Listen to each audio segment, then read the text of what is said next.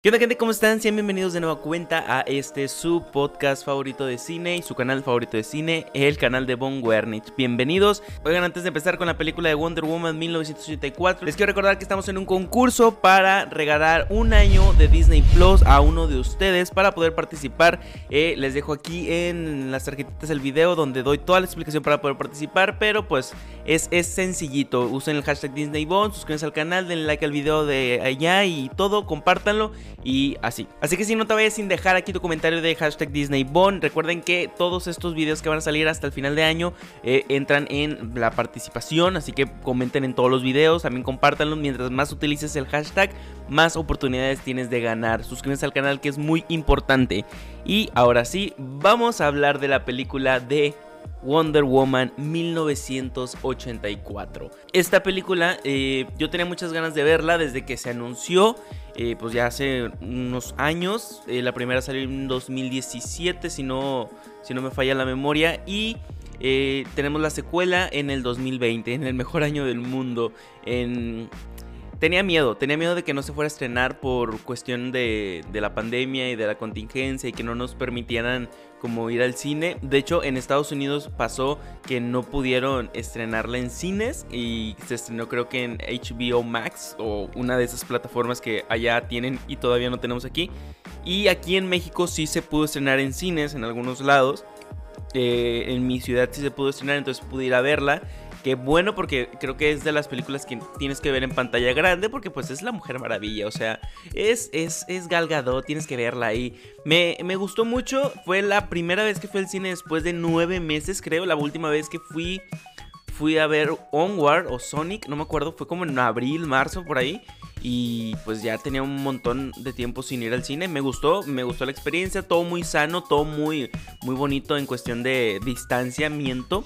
No hay tanta gente. Creo que si quieres ir al cine, te puedes ir al cine y pues tener tus precauciones y no te va a pasar nada. Pero ahora sí, entrando en la película de Wonder Woman 1984, esta secuela eh, tiene un estilo muy diferente a la primera. Es, es, es diferente porque la primera nos mostraba una Wonder Woman, una Diana, una Diana muy, eh, como muy guerrera, como muy... Eh, puesta en, en, batalla, que nada más le importaba eso, como que solamente quería derrotar al mal. Era una película un poquito más eh, de guerra. Bueno, de hecho era completamente guerra, era creo que la Primera Guerra Mundial. Y esta película es en los años 80, la primera creo que era en los... La verdad no sé, creo que era como 1800 y algo. Y esta es en los 80, 1980 y tantos.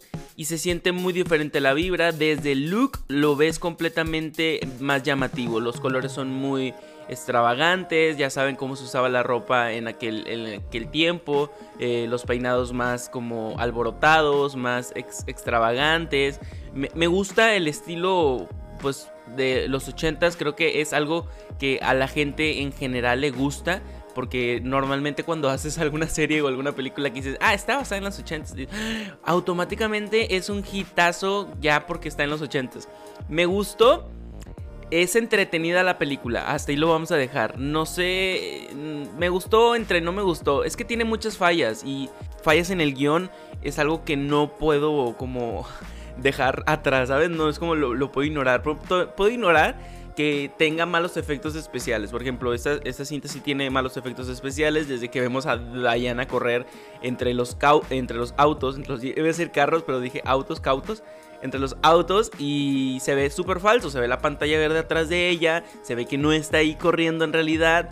Es un poco el estilo como en el Superman de Christopher Reeve y mucha gente lo ha comparado también con la serie de Wonder Woman de Linda Carter, que era esta, estas cosas que se veían eh, pues obviamente falsas. O sea que evidentemente Christopher Reeve no le dio la vuelta al mundo y regresó el tiempo. E, e, evidentemente Linda Carter no cargó un auto con un dedo. es como que no sé si querían hacerle un tributo a este tipo de cine y a este tipo de eh, superhéroes de los 90 y 80 por ahí. Es, muy complicado. No sé si lo hicieron adrede o lo hicieron como... Quiero creer que lo hicieron adrede, ¿saben? Ahí, ahí dando todo medio respirando mal. Por favor, ando mamado. Y sí, se ve medio falso, pero se ve bien. Es como, es que yo algo que escribí aquí en la, en, la reseña, que aquí lo tengo como para guiarme. Casi siempre lo escribo, pero nunca, nunca me Nunca lo leo tal cual, como que nada más hecho una miradita aquí a la, ojeada. Si no te metes a este mundo al que te están diciendo Wonder Woman 1984, donde la magia es la causante de todos los problemas de esta película, donde la magia es lo que hace... Eh, girar esta historia, no, no te va a gustar, porque no es una película de ciencia ficción tal cual, no es una película que tú digas, ah, tiene sentido porque esto, porque lo otro, porque lo es. ¿Sí me entienden? No es como decir, bueno, Iron Man hizo un traje de metal y pues tiene sentido que se caliente cuando va arriba al, al, al, aire, y, bueno, que se enfríe y que vaya volando muy alto y pues que se congele. Esta película no tiene eso, esta película es completamente todo lo opuesto del sentido común, porque vemos que... Eh, pues Diana anda, pues es que son, son universos muy diferentes. Por ejemplo, Diana es una diosa o es hija de Zeus y anda ahí columpiándose, colgándose de los, de los relámpagos. Y dices, bueno, eh, evidentemente no hay sentido común aquí, es magia. Entonces, si no te metes en ese universo que es mágico y todo esto, no te va a gustar porque vas a decir, ah, no me la creo. Y eso creo que me pasó a mí porque no me la creía tanto, no, no me metí tan profundo en el universo de decir, bueno, vamos a aceptar esto. Al principio la película empieza chido porque empieza como con esta Diana joven, Diana niña que está contra todas las Amazonas. Y me gusta como todas esas escenas de acción. Em, empieza muy, muy dinámica, muy, muy padre. También los efectos, pues no tan buenos. Pero la película en sí empieza muy chido. Eh, la la tesis de la película es como la verdad. La verdad, lo que, bueno, les explico qué es la tesis. Es como de lo que trata en sí la película. La verdad es lo más importante y se lo dicen desde el principio a Diana. La verdad es lo más importante, ella queriendo hacer trampa. Un poquito de spoilers, no se lo voy a spoiler tanto. Eh, la, la, verdad es lo más importante. No vale, no vale lo mismo ganar con trampa que ganar bien.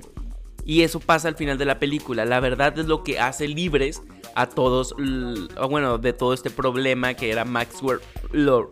Eh, me gusta mucho el personaje de Maxwell, ahorita que ya hablamos de él, porque se me hace como un Lex Luthor, pero muy, muy, muy sediento de poder, como que muy, eh, ¿cómo, lo podría decir? Más exagerado, es muy caricaturizado, evidentemente la, la película tiene muchos personajes caricaturizados, ya sea Maxwell, ya sea este también Cheetah, pues Bárbara.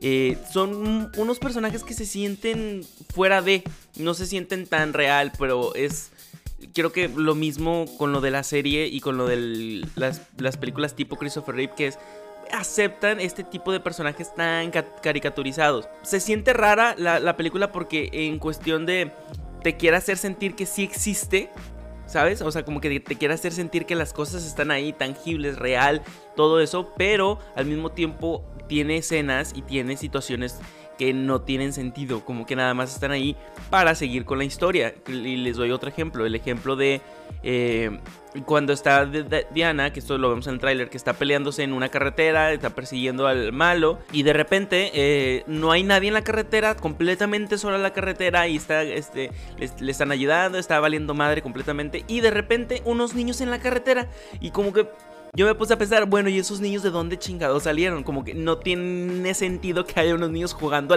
a la pelota en medio de una carretera llena de polvo, llena de nada. O sea, no hay sentido. Solamente están ahí para que Diana tenga que salvarlos y para que la historia continúe y para que se termine como toda esa secuencia. Hay muchas, muchas este, fallas en el guion. Eso es lo que más, más tiene esta película.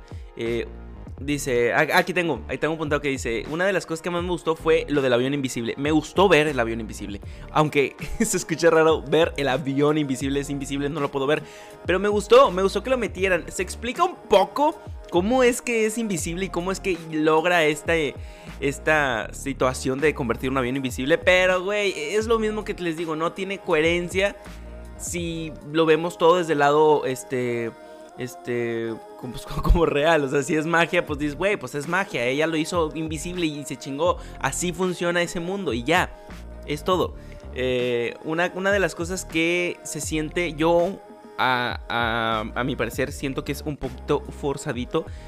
Es la, el, amor, el amor que tienen Diana y Steve. Sí se siente, se siente que se quieren, se siente que se extrañaban. Eh, se siente que, que hay, ahí hay conexión, ahí, ahí hay química. Pero mm, no sé, no, no sé, no, no sentí lo mismo que en la primera película, ¿saben? Como que dije, ah, es que en la primera película se sintió tan natural. Vemos como ella, eh, Wonder Woman, se siente muy, muy, muy, muy eh, apegada a este personaje porque pues es algo, es la primera persona que que amó, bueno, no la primera persona que amó, pero una de las personas que más ha amado en, la vida, cómo lo perdió tan trágicamente y bla, bla, bla. O sea, vemos como medio trágica la historia de Wonder Woman de que, oye, eh, pues porque yo no puedo tener nada y todos los demás si tienen a, sus, a sus, sus deseos. Entonces es una excusa para la película para seguir y ver el crecimiento del personaje de Diana. Es el crecimiento de poder dejar tu deseo más fuerte para poder hacer lo correcto, para poder hacer lo que se necesita para salvar al mundo. Y es el mismo punto que, regreso con lo de la verdad. La verdad es lo más importante. Sabemos que Steve ya murió y necesitamos soltarlo. no tiene poco tampoco de sentido de que Steve regrese. spoiler, poquito al chile no hay nada, no hay tanto spoiler. Eh, que Steve regrese en el cuerpo de otra persona. Dices, mm, bueno, no te explican por qué de repente le quitan la vida a otro vato y ya es Steve. ¿Por qué, por qué le quitarían la vida a ese vato? ¿Sí me entienden? Mm, de repente olvidan eso completamente. Y, ya, uno de los personajes que, que, ya hablamos poquito de ellos es Cheetah. No sé qué hace ahí eh, en general el, al final, que se convierte ya en un tigre, bueno, es un león o no sé, una chita supongo, un pelino, y no hay suficiente base, no hay suficiente base del personaje para justificar lo que, lo que hace, o sea, entiendo esta sensación de, de Bárbara de querer ser como Diana, de querer ser espectacularmente eh, empoderada y perrísima y hermosa, pero también se siente tan caricaturizado y no tiene tantas bases el personaje como para decir, eh, bueno, eh, quiero ser ahora fuerte, quiero tener todas estas habilidades que ella tiene. ¿Por qué? O sea, ¿por qué querrías esos? Se, entiende un poquito porque hay un personaje que la molesta y cosas así, como que quiere sentirse no débil, pero no está tan justificado como para decir, bueno, ahora yo quiero ser la depredadora número uno del mundo y ser un, un, animal, o sea, no hay tanta justificación como para decir quiero ser un león. Bueno, una chita. No, no, no, no funciona, a mi parecer. Es una película muy larga. Eh, se me hizo media lenta en algunas partes, se sintió como que se arranó. Al principio empezó como muy dinámica y de que eh, soy Wonder Woman y qué onda, qué onda. Y vamos acá y soy una niña y que estoy haciendo trampa. O sea, empieza muy bien. Luego se arrana como que en un momento yo ya sabía a dónde iba a terminar todo y como que dije, bueno, ¿ahora qué? ¿Ahora qué me vas a mostrar? Dame un plot twist, como que, que espero algo para emocionarme. Y nunca llegó ese algo para emocionarme, como que ya todo lo tenía muy cantado. Y dije, bueno, ya lo tengo muy cantado, a lo mejor soy yo que ya sé cómo, cómo funcionan este tipo de películas, este tipo de blockbusters hollywoodenses. En, una, en una parte ya como que agarra ritmo, ya cuando ya decide el clímax empieza y todo ese rollo, eh, está padre. Y ahora estoy hablando del final específicamente, siento, y creo que todos estamos de acuerdo en esto, es que es cursi. Es un final muy cursi. Eh, o sea, sí tiene sentido con la película, pero eso se siente cursi. Al final de cuentas no, no le quita lo cursi. O sea, que tenemos a este discurso final donde ella está, spoiler poquito, eh, donde ella está diciendo como que a todos eh, el mundo, bueno, a todos los que están conectados a Maxwell y ahí está a punto de, de, mandarse el mundo a la, a la fregada y se empieza a aventar este discurso como de, salva, de salvación, de que renuncien a sus, a sus deseos y que para que todos estemos mejor. Se, avienta un discurso un poquito larguito. Y lo sentí medio. Ay, como medio forzadón, medio cursi, repito. Porque es un cliché, es un cliché que hemos visto en varias películas. Ya veía, yo aquí veía algunos ejemplos. Eh, como en Rocky también se aventaba el curso al final. Eh, Rocky, de repente ya la guerra fría se terminaba. Es como que, oye, eres mágico. Y por eso les digo, si eh, se ponen a ver esta película como cuestión de que es magia, me voy a divertir, voy a ver a Wonder Woman con un lazo, corriendo, volando, me voy a divertir me la voy a pasar bien. Si van con otra sensación, no se la van a pasar bien. Y ya terminando, ahora sí, me gustó que al final volara, me gustó, está padre, porque yo conocía a la Mujer Maravilla volando en las caricaturas, pero eh, no entendí muy bien si volaba ella, o sea, si adquirió el poder de volar o, o sea, o sea, nada más porque le hacía con su lazo como, como vaquero y le hacía así hacia adelante en el aire y como que se impulsaba. No sé si se impulsa o está volando. Es como Buzz Lightyear, no sé si vuela o solo está cayendo con estilo. Y también no sé si funciona o sea, si este poder de volar lo adquiere después de que tiene, o sea, de que pierda a Steve por segunda vez, spoiler ahora sí. Eh, todos sabíamos que se iba a morir Steve. O sea, lo adquiere después de eso porque Steve le dice, bueno, es que volar es como sentir el, aire y flotar y cosas así. Entonces creo que por ahí sueltan ese, ese poder de volar. Se, se, siente muy mágico, es muy cursi que después de que tuvo la plática con Steve, ya mágicamente puede volar. Y les digo, magia. Todo funciona con magia. La magia es maravillosa. Y creo que sí, esa sería la reseña de La Mujer Maravilla 1984.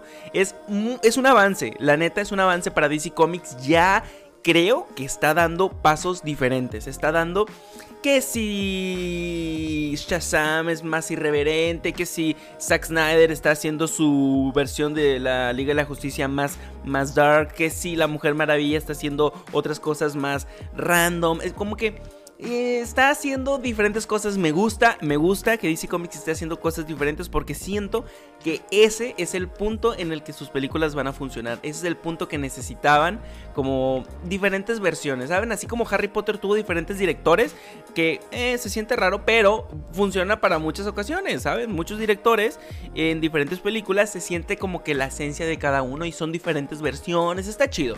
Creo que sí, hasta aquí lo vamos a dejar. Muchas gracias por ver, escuchar este episodio, este episodio del podcast. Suscríbete al canal, por favor, es muy importante si quieres participar para ganarte un año gratis de Disney Plus patrocinado por mí utilizando el hashtag Disney Suscríbete al canal y comparte el video de la publicación y dale like también.